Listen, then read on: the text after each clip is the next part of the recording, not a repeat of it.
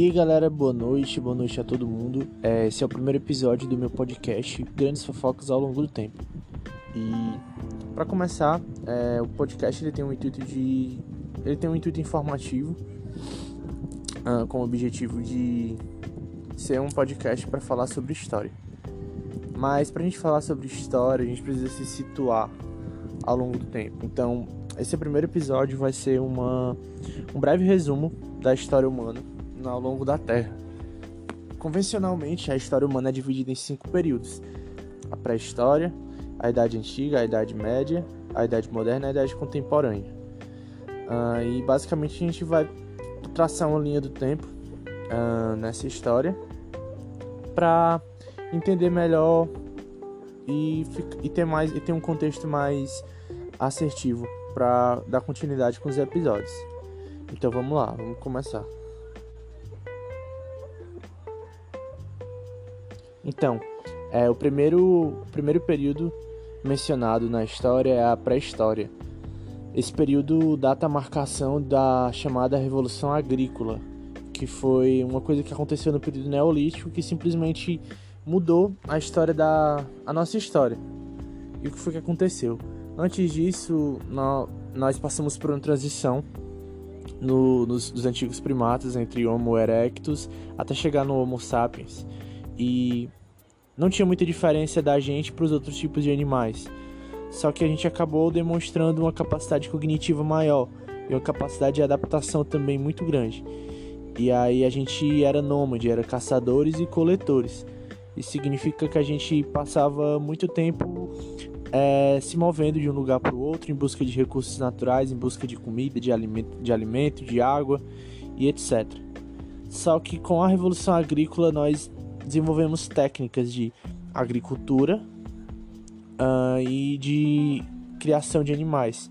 Isso possibilitou a gente se tornar sedentário. Isso aconteceu no período neolítico, mais ou menos 4 milhões de anos atrás. Só uma estimativa, não, não sei.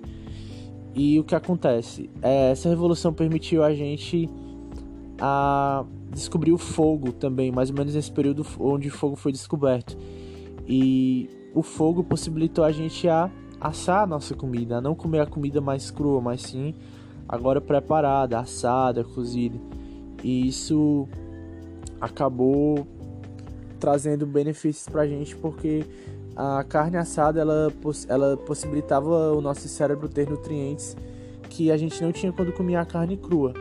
Esse período foi marcado também pela idade dos metais, que foi onde a gente começou a a desenvolver as, as nossas primeiras armas, as nossas primeiras ferramentas de, de, de construção, ferramentas para caça.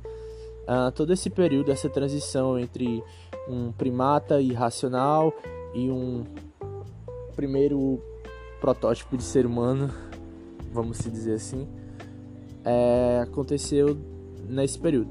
Foi isso que fez a gente se tornar humano. Ah, depois disso, houve a invenção da escrita. E é exatamente a invenção da escrita que marca a transição da idade da pré-história para a idade antiga. É, com o conglomerado que se fazia por conta da, do sedentarismo, a, por conta do conglomerado, é, gerou-se a necessidade de gerir a, as cidades, aquelas vilas. E aí foram criadas as foram criadas a, a foi criada a escrita. O alfabeto mais antigo que se tem conhecimento é chamado escrita cuneiforme, que foi desenvolvida pelos sumérios há alguns milênios antes de Cristo ali pro lado da Mesopotâmia, onde, onde hoje é o Irã, o Iraque. E a partir desse momento se desenvolveu a Idade Antiga a Idade Antiga é marcada por, por, grandes, por grandes territórios, por grandes conquistas. Uh, os Sumérios, de fato, são dos que se destacam, mas existiram muitas outras civilizações nessa época que a gente tem registro. Por exemplo, a civilização egípcia, a civilização hindu, a civilização chinesa e a mais importante, com certeza, a grega. Grécia e Roma são o pilar da Idade Antiga. Grécia é considerado o berço da civilização ocidental. Lá também tinha se desenvolvido seu próprio alfabeto, o alfabeto grego, e Roma tem sua origem na Grécia. Ah, o Império Romano foi um dos maiores impérios da, da Idade Antiga. Ele possibilitou a, o comércio, possibilitou o intercâmbio entre culturas. Ah, realmente foi um dos maiores impérios que existiu e começou na, em Roma e aí foi se expandindo ali pelo, pelo norte da África, pelo Oriente Médio e pelo resto da, da Europa até chegar na Península Ibérica. Acontece que esse império caiu e a queda desse império, do Império Romano, marca a transição da Idade Antiga, que são a idade dessas grandes civilizações, desses primeiros, desses primeiros países, dessas primeiras cidades, para Idade Média. Quando a idade, quando o Império Romano caiu, a Europa acabou se desenvolvendo, se dividindo. É, a Europa acabou se dividindo em alguns pontos. E esses pontos eram gerenciados por pessoas que tinham grandes poderes, que tinham grandes, grandes territórios, grandes latifúndios de terra. Foi aí que formou-se os feudos.